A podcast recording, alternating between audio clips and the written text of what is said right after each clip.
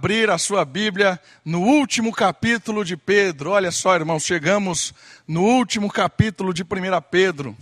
Estamos no capítulo 5 de 1 Pedro. Essa caminhada aprendendo com o apóstolo, animando os irmãos dispersos. Lembrando que a carta começa dizendo quem são os destinatários dela. São os crentes espalhados pela diáspora, ou seja, os crentes que estão foragidos, que estão pelo mundo todo, e, e, ele fala uma coisa interessante: esses crentes são chamados de forasteiros, ou seja, Deus deu uma identidade para eles que não é essa identidade deste mundo. Por isso somos forasteiros. Onde quer que você esteja, onde quer que eu esteja, nós não somos daqui. O sistema implantado neste mundo não é o sistema de Deus, né? O Deus deste século, a Bíblia diz que inclusive é o diabo. Então por isso que nós somos forasteiros. E nessa temática, Pedro manda essa carta para animar esse pessoal. Fala assim, ó, pessoal, não desiste, fica firme aí. Tem sofrimento, mas nós fomos chamados por sofrimento. Tem dor, tem derrota, mas também tem um Deus que cuida da história, tem um Deus que protege, que se revela como Pai, um Deus que fornece um padrão, um Deus que cuida. Então, essa é a temática de 1 Pedro que a gente tem acompanhado até aqui. Um Deus que cuida dos seus filhos forasteiros neste mundo e que nos designou para uma missão que é a missão de apontar um Deus reconciliador. Certo? Então, a função da igreja neste mundo, a função que Deus deu para essa igreja neste mundo, é perseverar e anunciar salvação. Perseverar e reconciliar todas as coisas. Por isso a importância dos santos procedimentos, que foi uma das mensagens que estudamos aqui, porque quando nós agimos com justiça, o mundo conhece o Deus justo. Ok? Estamos aprendendo nessa temática dos forasteiros. E para terminar, Pedro vai nos desafiar, na verdade são mais duas mensagens, a de hoje e da próxima semana. Pedro vai nos desafiar a pensar agora, hoje, numa temática bem legal, a importância de uma vida humilde. A importância da humildade.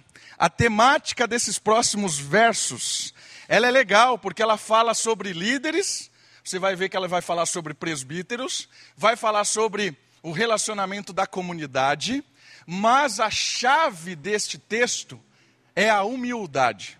A chave para entendermos a dinâmica deste texto é a humildade.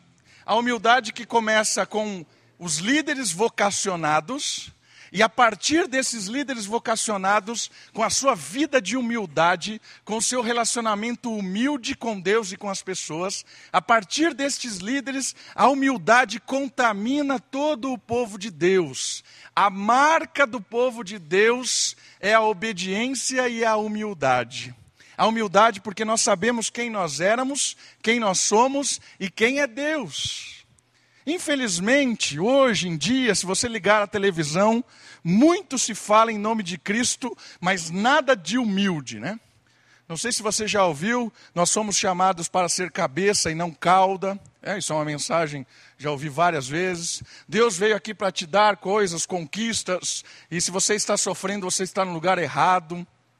Então, essa temática de, de, de, de, grandes conquistas, e praticamente Deus até se torna um servo, né? Deus vai te servir. O homem é tão egoísta que quer um Deus para servi-lo. Essa é a temática, muitas vezes, que a gente ouve das mensagens propagadas grandiosamente pela televisão. Por que, que eu falo sempre da televisão? Porque 90% dos canais de televisão pregados em nome dos evangelhos, dos evangélicos, são canais da teologia da prosperidade. São igrejas neopentecostais, 90% dos canais. Então, se você ligar a televisão, com certeza você vai ouvir nada de humilde nela. Não tem nada de humildade. Mas Pedro, Pedro é o cara que vem dar choque nos discípulos. Vamos acordar, pessoal. Vamos acordar para a chave da fé cristã e do discipulado, que é a humildade. Então, nós vamos aprender com Pedro nesses relacionamentos através da humildade. Eu quero ler todo o texto e depois a gente vai pontuando algumas coisas e aprendendo juntos com a palavra de Deus. Vamos ler? Acompanhe, por favor, a leitura. Capítulo 5, eu vou ler até o versículo 9. Rogo, pois, aos presbíteros que há entre vós, eu, presbítero como eles, e testemunha dos sofrimentos de Cristo, e ainda coparticipante da glória que há de ser revelada. Pastoreai o rebanho de Deus que há entre vós, não por constrangimento, mas espontaneamente, como Deus quer, nem por sorte da ganância, mas de boa vontade, nem como dominadores dos que vos foram confiados, antes tornando-vos modelos do rebanho. Ora, logo que o Supremo Pastor se manifestar, recebereis a imarcessível coroa da glória.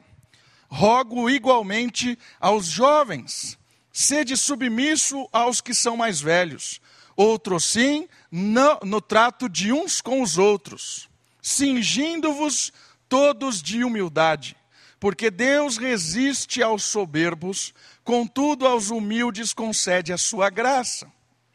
Humilhai-vos, portanto, sob a poderosa mão de Deus, para que ele em tempo oportuno vos exalte, lançando sobre ele toda a vossa ansiedade, porque ele tem cuidado de vós. Sede sóbrios e vigilantes. O diabo, vosso adversário, anda em derredor, como leão que ruge, procurando alguém para devorar. Resiste-lhes firmes na fé, certos de que sofrimentos iguais aos vossos estão se cumprindo na vossa irmandade espalhada pelo mundo. Começando na temática da humildade, o primeiro aspecto abordado que o líder deve ser humilde. Então, Pedro vai nos chamar a atenção a respeito dos líderes vocacionados. Olha só, vamos observar algumas coisas no texto bíblico. Pedro chama a atenção para a importância dos presbíteros entenderem quem eles são e para que foram chamados. Uma coisa interessante da Bíblia: presbítero, pastor, ancião, anjo, né, em termos de, de Apocalipse, o anjo da igreja tal, são os títulos que a igreja, que, que o Novo Testamento usa para o representante, o líder da igreja, ou os líderes da igreja. Normalmente, as igrejas, quando Paulo ah, vai estabelecendo presbíteros nas igrejas, no decorrer do livro de Atos, parece haver mais de um líder. Parece que, por exemplo, a igreja de Antioquia havia uma liderança plural, havia pessoas completamente diferentes ocupando a, a, a, a responsabilidade de uma liderança vocacionada. Então, Pedro está chamando a atenção destes homens que foram chamados por Deus para pastorear, para cuidar, para a, a, a, administrarem as comunidades locais. Então Pedro está chamando a atenção destes presbíteros, e aqui ele usa o termo presbítero, para designar os líderes daquela igreja. E são vocacionados são chamados. Vocação tem a ver com o chamar de Deus. É Deus quem vocaciona, quem chama, quem toca essa pessoa e fala assim: ó, você foi chamada para este propósito. E aí Pedro vai nos dar alguns toques especiais a respeito da humildade filtrando os líderes. E o primeiro, o primeiro toque que Pedro nos dá a respeito dos líderes vocacionados é para que esses líderes tenham consciência do chamado deles. Olha só o primeiro versículo. Ele diz assim: Eu também sou presbítero. Percebeu isso? Sou apóstolo, mas eu também sou um presbítero. Fui alguém vocacionado pelo próprio Cristo para pastorear a igreja. Lembra quando Cristo diz isso para Pedro? Pedro, pastorei o meu rebanho. O próprio Cristo disse isso para Pedro, para ele ser um pastor, um presbítero, um líder vocacionado. E Pedro tem consciência disso. E olha a consciência do chamado que Pedro tinha. Você, Pedro e nós presbíteros nós somos testemunhas dos sofrimentos de Cristo. Ou seja, nós somos pessoas vocacionadas, chamadas para vivenciar e anunciar o sofrimento de Cristo. Todo líder do Novo Testamento, todo presbítero, todo apóstolo, todo diácono, tinha certeza que a vocação dele era algo desafiador, era algo duro, Era algo que ele ia testemunhar do sofrimento de Cristo, não só falando, mas ele ia experimentar a dor do sofrimento de Cristo, porque assim como Cristo foi perseguido, os filhos de Cristo, os vocacionados de Cristo também seriam. Então Pedro está chamando a atenção. Irmãos, queridos presbíteros, eu sei o que vocês estão vivendo, porque eu também fui testemunha de Cristo e sou testemunha de Cristo. Eu sei que não é algo fácil. Pastorear a comunidade não é algo fácil. É algo muito complicado, difícil. Então saiba disso, querido presbítero, pessoa que tem almeja, né? Almeja o episcopal, como Paulo fala a Timóteo, para todo aquele que quer ser líder na igreja, saiba de uma coisa: você precisa ter consciência que o chamado para liderança é um chamado de coparticipação com o sofrimento de Cristo. Não vai ser fácil, não é algo agradável muitas vezes, e muitas das vezes é mais de derrota do que de vitória porque a vitória é de Cristo. Enquanto nós estamos caminhando aqui, nós mais sofremos do que somos vitoriosos. Por que a importância da consciência dos líderes? Porque o povo olha os líderes. O povo olha os líderes. Se o povo está todo sofrendo e os líderes no bem bom, alguma coisa está errada. Eu vejo isso muita, muitas vezes no acampamento. Acampamento, quando a gente vai trabalhar no acampamento, dá um pane em alguma coisa no acampamento. Eu lembro um dia que não tinha água. Imagina você ficar um dia sem água, sem tomar banho. O que acontece com a galera? O pessoal que está servindo. É? Que a primeira coisa que eles olham, vão ver o que esses líderes vão fazer. Imagina se o líder pega o carro dele e vai em algum lugar tomar um banho, volta cheirosinho, deixa todo mundo lá que, que esses caras vão fazer? Vão olhar para o livro e falar: esse cara está louco. Não estamos juntos no esquema? Estamos juntos no esquema. Então, uma coisa foi muito interessante. Quando, quando o pessoal percebe que os líderes estão lá e não estão nem aí para tomar banho, estão lá tudo fedendo, tudo lá, estão nem aí, estão ralando lá. Ninguém para. Ninguém para, porque sabemos, temos consciência da vocação. Eu acho que isso é aplicado não só num sistema de igreja, da liderança da igreja, mas na sua casa. Se seus filhos olham para você e você se desespera com as coisas, seus filhos vão ficar desesperados. Né? Sabe aquela ideia, famosa frase que o seu filho vai fazer o que você faz? É verdade. É verdade na prática. Não adianta ficar falando coisas se você não vive isso. Eu acho que esse é um ideal interessante para os vocacionados. Nós somos participantes do sofrimento de Cristo e quando nós vivenciamos isso fielmente, todos aqueles que Deus colocou debaixo do nosso pastoreio, e aí eu estou colocando você também dentro do seu pastoreio no lar, todo mundo, quando os seus filhos, quando os seus liderados veem que você entende o sofrimento e vive isso com fidelidade a Deus, as pessoas caminham juntas. A igreja e a sua família pode passar por qualquer tempestade quando os líderes têm consciência da vocação que foram chamados. E a outra vocação é o outro contraste, né? A outra vocação não, o outro lado da moeda, que o contraste. Coparticipantes também da glória que há de ser revelada. Vale a pena. Vale a pena pastorear a sua casa.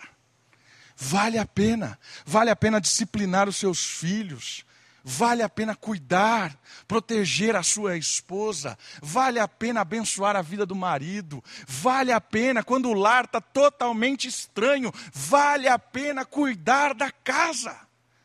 Porque a glória que há de ser revelada é incomparável com o sofrimento momentâneo. O líder, o pastor, o presbítero, o responsável do lar, tem essa consciência.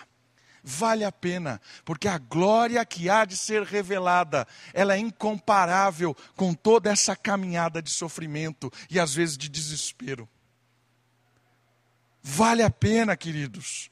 vale a pena, segue firme, segue fazendo o que é certo, segue buscando a vontade de Deus, tenha consciência do, do seu chamado, tenha consciência daquilo que Deus nos chamou para fazer, porque vale a pena ser fiel a Deus, vale a pena.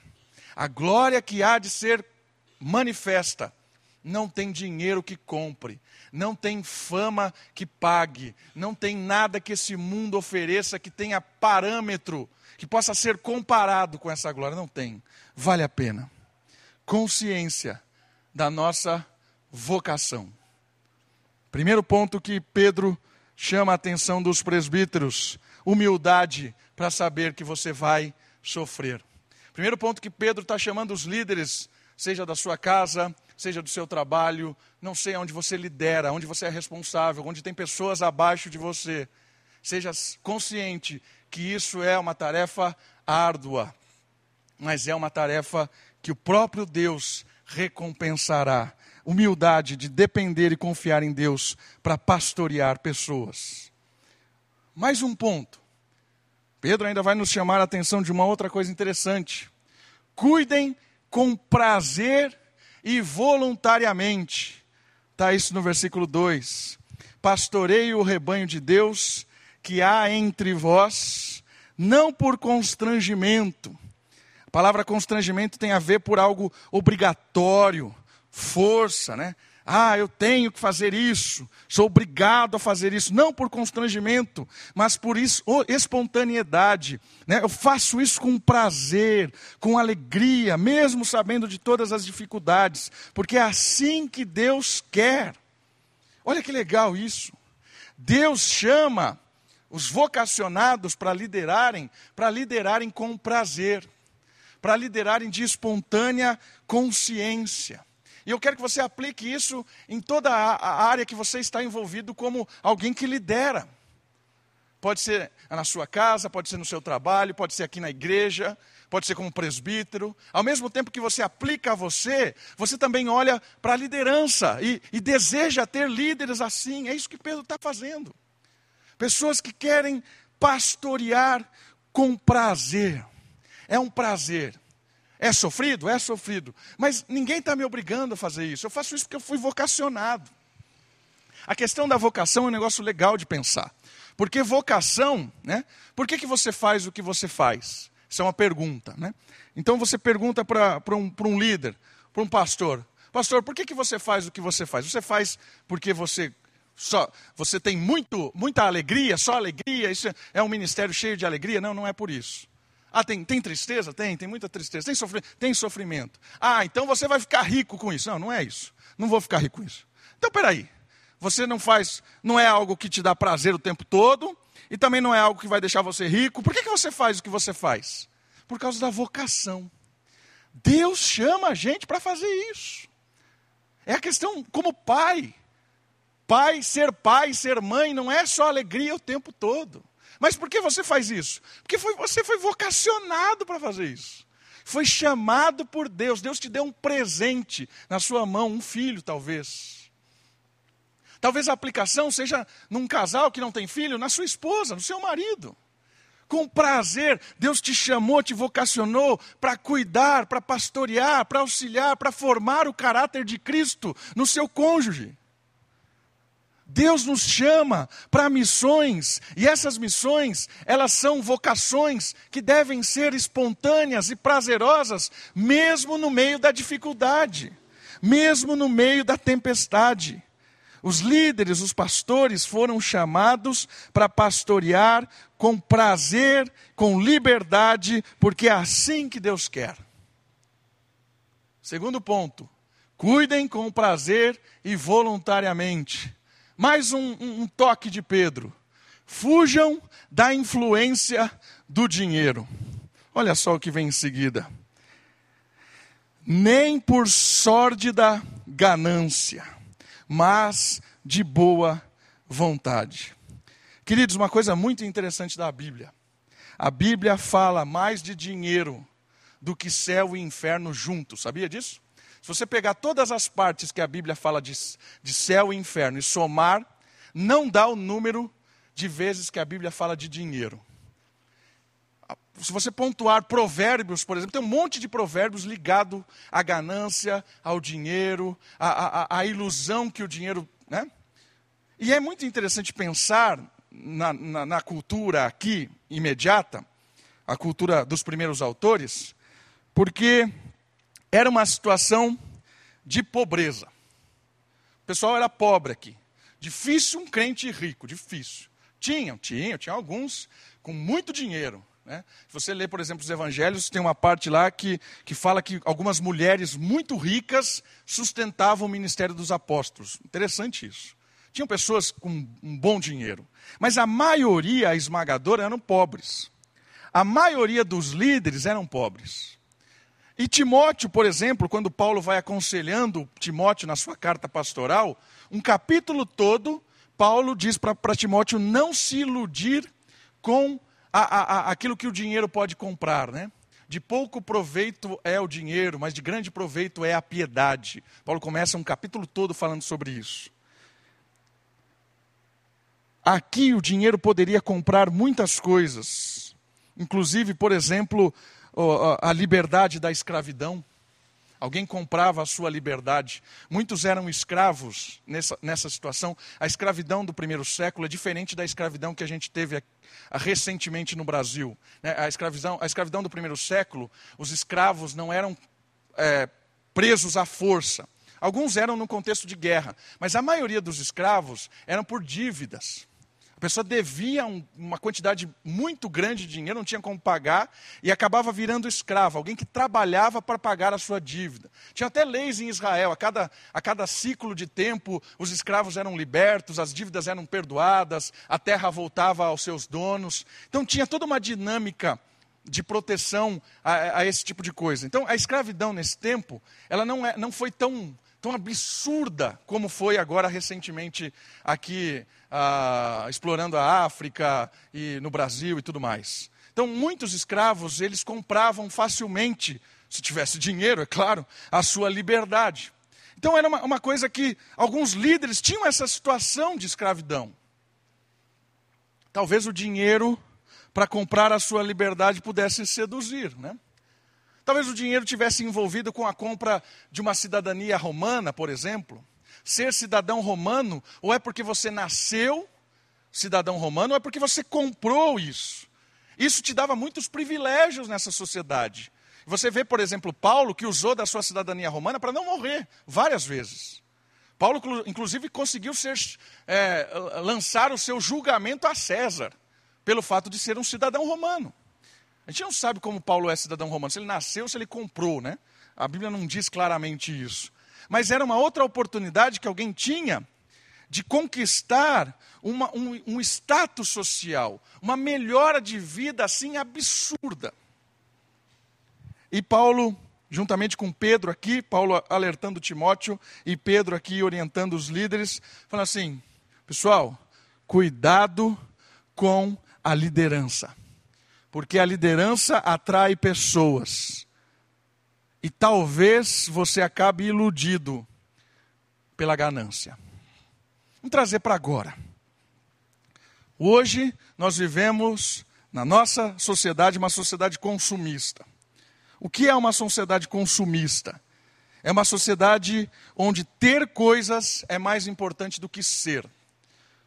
Onde a pessoa que tem um certo é, status ou uma quantidade de dinheiro, ela é mais respeitada e considerada do que as outras.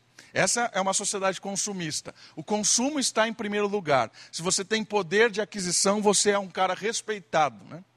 É até doutor na sociedade. Né? Chama de doutor pelo fato de você ter dinheiro, talvez, para pagar o flanelinha que cuida do seu carro. O doutor cuida do, do seu carro. Né? Essa é a ideia da sociedade de consumo.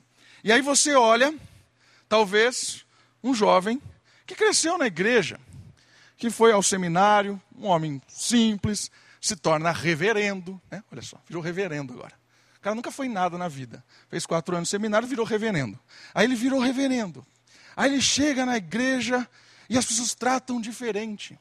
Tratam diferente, irmãos. Tratam diferente. E aí a pessoa começa a ficar seduzida por esse, por esse negócio. As pessoas me dão as coisas, me tratam bem Pedro está falando assim: cara, acorda, meu amigo. Acorda, meu amigo. E as pessoas tratam diferente. Né? Às vezes, quando eu estou no acampamento lá, estou sentado no chão, jogado no chão, as pessoas não dão nem valor. De repente, alguém fala que eu sou pastor, caramba, as pessoas começam a me tratar diferente. Né? Pastor jogado no chão. Poxa, pastor, você levanta isso que é uma cadeira. Até aquele momento, cinco minutos antes, né, que se exploda o cara que está ali no chão. Mas de repente é pastor, que é uma cadeira. Senta aqui na cadeira. Não, não precisa, não, senta no chão. Cara, é uma loucura isso. Isso é uma loucura. E a, a, aqui Pedro está falando assim: cuidado, ele não está falando para os outros. Ele está falando para o pastor, para o ministro, ou para o líder, ou para alguém que tem algum tipo de influência sobre outras pessoas. Falando assim: cuidado, cuidado para você não, não cair nessa ilusão do negócio. Saiba, tenha consciência do seu chamado. Você foi chamado para sofrer mesmo. Você não foi chamado para ficar rico. Foi chamado para pastorear pessoas por prazer, por, por liberdade.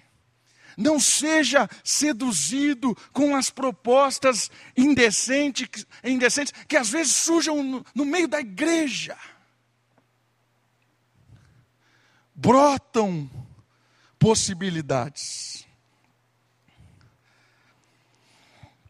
Isso vale para todos os líderes. E nós estamos aplicando em todos os níveis de liderança. Vale para o líder da casa, vale para o líder do seu trabalho, vale para o líder de qualquer ministério aqui da igreja, vale para o presbítero da igreja, vale para qualquer líder. Não deixe a sociedade de consumo iludir você e a sua liderança a ponto de você se vender por causa do dinheiro, por causa de uma posição melhor. Não deixe. Não deixe. Cara, você tem que ter convicção do que você está fazendo. Não, você, você vai ser logo. Vai ser seduzido logo. Tem que ter convicção, meu irmão.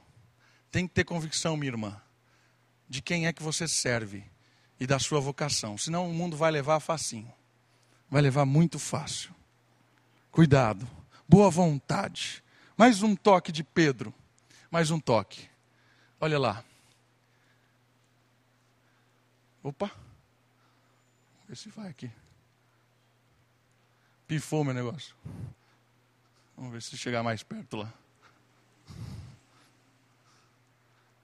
Deixa eu dar uma ajeitada aqui, irmãos.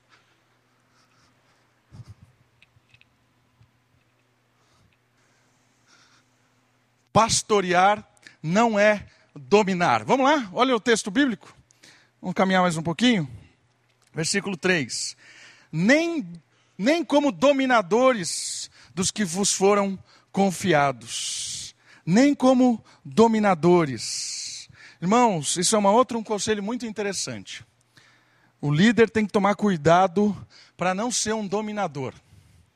Alguém que, que, que sobrepõe pela força nas pessoas. Isso vale na sua casa, isso vale no seu trabalho, isso vale na igreja, isso vale em qualquer lugar. Lembra? A gente está aplicando em todos os níveis de possibilidade de liderança. Aqui Pedro está falando exclusivo, exclusivo não, Pedro está falando específico para os presbíteros, né, para os líderes da igreja. Mas isso vale na dimensão de qualquer tipo de liderança. E ele está falando assim: cuidado pela sua influência, não se tornar um dominador de pessoas. O que é um dominador? Dominador é alguém que não ouve a opinião de ninguém. É alguém que sobrejuga, né? subjuga a pessoa. Né? Às, vezes, a, às vezes nós encontramos maridos assim. A mulher não tem voz nenhuma dentro de casa. A mulher, a única voz que ela tem é sim, senhor, e acabou. Não tem voz. Isso é um dominador. Né?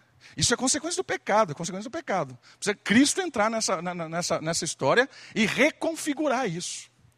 Né? Às vezes o dominador é o pai com o filho. Né? Não ouve, não diáloga, não tem nada. É um, engole e acabou.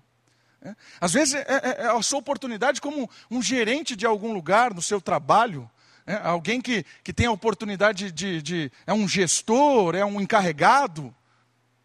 O cara não ouve ninguém, subiu a cabeça, agora domina as pessoas, age como um monstro. É isso que Pedro está falando. Cuidado com esse tipo de coisa. E aí, para os presbíteros, para os líderes da igreja, a sua posição é uma posição não de dominação, mas de pastoreio. Você não foi colocado para dominar, mas para cuidar, para arrebanhar, né? cuidar, proteger. Fuja disso. Dominadores. Outro, o pastorear é ser exemplo. Olha que legal esse próximo trecho. Tornando-vos modelos do rebanho. Né? A gente já comentou isso lá no começo, mas esse tornando-vos modelo do rebanho, ele é fundamental. Fundamental. Não tem como liderar por palavras. Não tem como liderar é, é impondo. Uma hora você, você vai perder a, a, a sua confiabilidade. As pessoas vão, vão parar de te ouvir. É, até mesmo dentro de casa. Sua esposa vai parar de te ouvir. Seu marido vai parar de te ouvir. É, seu filho vai parar de te ouvir. É, a ideia é ser modelo. E, e modelo é, é, aquilo que a gente está falando. É alguém que tem consciência da sua vocação, sabe por que foi chamado. Está cuidando com amor, com carinho, está protegendo. Não é fácil o que eu fa falo e não faço o que eu faço. Isso não funciona dentro da igreja. Isso funciona na vida cristã. É, as pessoas fazem porque todos fazem. E, e, e, a ideia de ser modelo dentro da, da, da igreja, ela, ela é muito importante. Muito importante. As pessoas têm que olhar para os presbíteros, olhar para o pastor, olhar para os líderes da igreja, e essas pessoas devem ser exemplos de honestidade, exemplos de humildade, exemplo de caráter, exemplo de pessoas submissas, exemplo em todas as áreas. Os líderes precisam ser exemplos, modelos. Infelizmente, infelizmente, muitas vezes Vários líderes se, se, se, se, se aproveitam do seu cargo para massacrar pessoas. Conheço várias situações nesse nível. Várias situações de pessoas que foram completamente destruídas dentro da igreja, porque alguém foi protegido pelo seu cargo alguém foi protegido pelo seu status da igreja, e uma família inteira foi embora e foi destruída por causa disso. Alguém foi protegido. Cara, exemplo. E tem dois textos muito interessantes que falam do exemplo. Um deles que eu queria completar aqui é Hebreus, capítulo 13, versículo 17. Olha só o que o texto diz: Obedecei aos vossos guias e sede submissos para com eles, pois velam por vossa alma, como quem deve prestar contas, para que façam isto com alegria e não gemendo, porque isto não aproveita a vós outros. O que ele está dizendo aqui? É modelo. Né? As pessoas seguem o líder, porque os líderes vão prestar contas a Deus. Os líderes vão prestar contas de tudo que eles fazem ao Senhor. Então, a, a, os líderes têm que ter consciência disso também. Tudo que eu faço, tudo que eu ajo, as coisas que eu, que eu ensino, as coisas que eu cuido, eu vou prestar contas para Deus, isso tem que gerar temor. E isso gera também confiança nas pessoas, porque ao mesmo tempo que eu ensino algo, isso que eu ensino eu também tenho que viver. O pastor e os líderes, quando pregam, devem viver. Não tem como ensinar sem viver. E esse texto diz assim: as pessoas vão ser submissas, porque sabem que esses líderes vão prestar contas a Deus. Confio. Estou olhando o que estão fazendo, estão olhando, e eu confio que vão prestar contas a Deus. São exemplos, pessoas honestas, justas, transparentes. E o outro texto, bem sério também nessa temática, é 1 Timóteo, capítulo 5.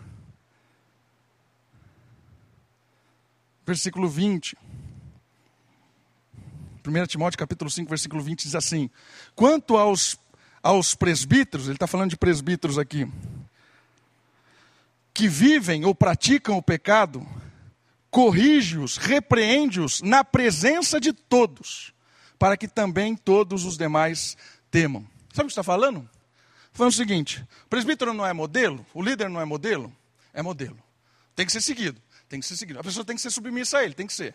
Então, quando ele erra, ele tem que ser corrigido diante de todo mundo. É modelo. Tem que ser corrigido diante de todo mundo. É interessante isso. Interessante pensar isso. Porque isso deve gerar temor nas pessoas, nas pessoas que têm consciência do seu chamado. Para cuidarem com prazer, voluntariamente. Elas devem fugir da influência, pastorear sem dominar, ser exemplo, exemplo em tudo, de humildade, de correção, tudo. E o último, todos são também ovelhas do pastor. Você viu como termina o texto? Olha lá, 1 Pedro, vamos voltar lá. Terminando essa primeira parte de 1 Pedro, diz assim: 5, 4. Ora, logo que o Supremo Pastor se manifestar, recebereis a imarcessível coroa da glória. O que ele está dizendo? Todo mundo vai prestar contas para Deus, o Supremo Pastor. Por que, que isso tem a ver com humildade? Porque a palavra humildade, ela vem de solo, do latim humos, que é solo. No solo, quando coloca as pessoas de um lado do outro, elas estão no mesmo nível, ninguém está acima de ninguém. Humildade quer dizer isso. O pastor, o presbítero, a criança, o, senhorzinho, a senhorzinha, o pai, a mãe, está tudo no mesmo lugar. Quando o pastor supremo se manifestar, e o pastor supremo não faz acepção de pessoas, ele vai retribuir cada um conforme a sua vocação, a sua responsabilidade e os seus, os seus, as suas, a, a, aquilo que foi dado a ele será cobrado. É o que a parábola diz. Aquele que a pouco foi dado, pouco será cobrado. O que foi muito dado, muito será cobrado. Entende? O supremo pastor, ele é justo. Então ele é quem vai lidar com essas, com essas questões da liderança. Então, pai, assuma a sua responsabilidade como pai. Cuide do seu filho. Abençoe a vida do seu filho. Corrija o seu filho. Ore pelo seu filho. Dê a sua vida pelo seu filho. No sentido de que o seu filho se renda ao Senhor Jesus na obediência. Marido, cuide da sua esposa.